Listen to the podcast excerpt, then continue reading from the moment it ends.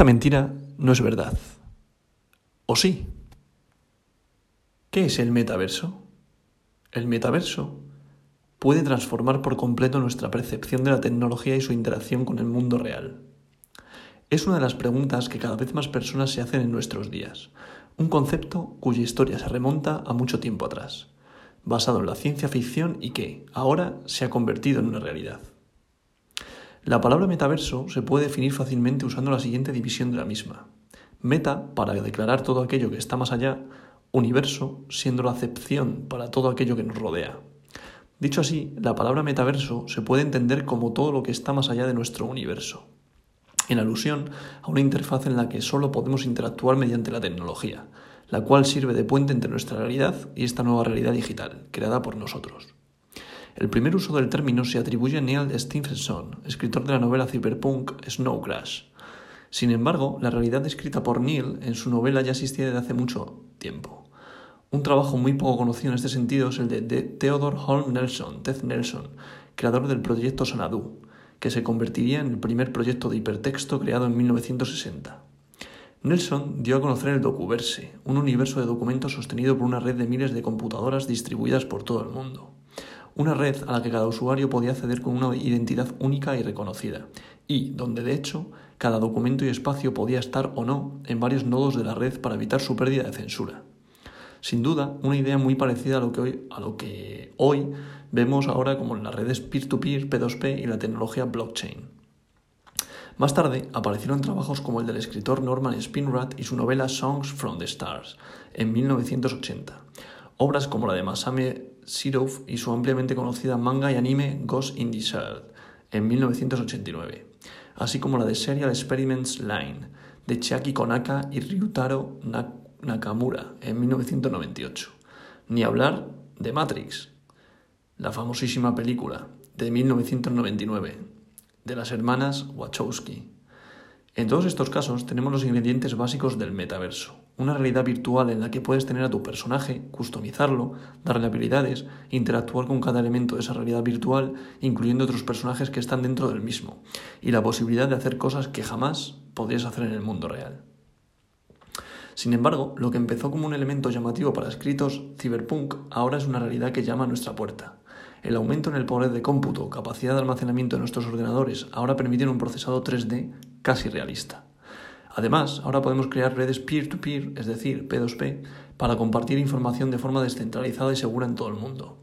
También las tecnologías áptica y de inversión nos ayudan a sentir el mundo virtual al que hemos entrado. Y finalmente, ahora tenemos la capacidad de crear elementos únicos y transferibles que nos permiten crear elementos fungibles y no fungibles dentro de esos mundos virtuales. Por supuesto, estamos hablando de la tecnología blockchain.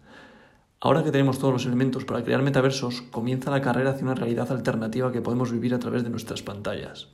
Un buen ejemplo de esto es Second Life, del año 2003, un curioso juego en el que puedes tener tu propio avatar personalizado e interactuar con un, inmenso, un inmenso universo virtual. Otro juego en ese mismo sentido es Habo, que nació en el año 2004, o VR Chat, en el año 2014 donde la dinámica es un poco más calmada, pero la finalidad es la misma, transportarte hacia un mundo virtual. Entre los más recientes intentos de crear metaversos, esta vez a través de la tecnología blockchain, podemos mencionar los famosos proyectos de Centraland y de Sandbox, pero a mayores están Star Atlas o Blocktopia, todos los cuales combinan el aprendizaje de anteriores experiencias, unen nuevas tecnologías y apuestan por reducir al máximo la línea que divide la realidad con el metaverso. A esto también se unen propuestas como las planteadas por Microsoft o Meta, que es el conocido Facebook, Facebook, y Google, que buscan crear un nuevo nivel que seguramente será cerrado y centralizado. ¿Qué importancia tiene el metaverso? Tal como ocurrió con la llegada de Internet y todo el cambio que ha supuesto su existencia para la humanidad, la tecnología blockchain y su revolución del sistema financiero el desarrollo de la inteligencia artificial, así como su potencial para generar nuevos campos de investigación, han potenciado el auge de los metaversos como una forma de cambiar la manera en cómo interactuamos con el mundo real y virtual. Blockchain ha añadido un amplio potencial de aplicaciones financieras descentralizadas y el despliegue de funcionalidades de los NFTs, los tokens no fungibles, mientras la inteligencia artificial y otras tecnologías como la realidad virtual y aumentada agregan una experiencia de usuario sin precedentes. Pero esta evolución de los metaversos mejorará a medida que la tecnología crezca, sumado a que la sociedad comience a comprender y asimilar el concepto y comience a incorporarlo como parte de su vida. Este será un proceso progresivo, a veces con grandes avances y, en ocasiones, con reveses, pero en definitiva conquistará espacios hasta que se convierta en algo habitual. De hecho, por ejemplo, Second Life es de lejos uno de los mayores metaversos que existe en la actualidad. Este juego cuenta con alrededor de 50 millones de cuentas, más de 700.000 usuarios activos al mes y cerca de 800.000 millones de dólares al año. Por su parte, en blockchain, Decentraland alcanza ya los 150.000 usuarios y un valor de mercado de más de 7.000 millones de dólares. Esta enorme capacidad económica es lo que hace que las empresas busquen la forma de tener presencia en los metaversos. Y todo porque estos espacios serán nuevos mercados para prestar servicios y crear nuevos productos. Efectivamente, se trata de una nueva expansión económica del mundo real al mundo virtual. De hecho, aquí atrás también leí una noticia en la cual decían que los metaversos podían acercarse a aquellas personas con minusvalías.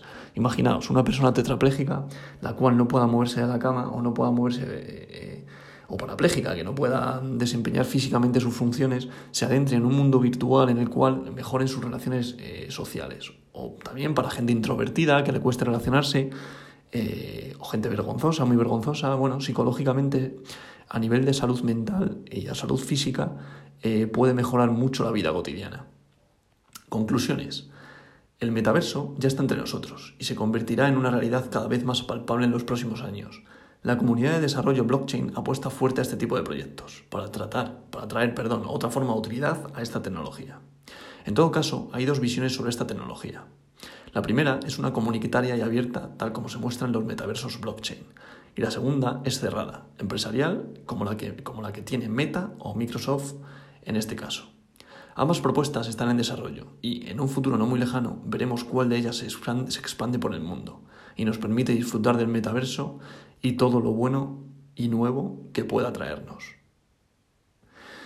Este es un mundo que ha venido, se va a desarrollar y se quedará.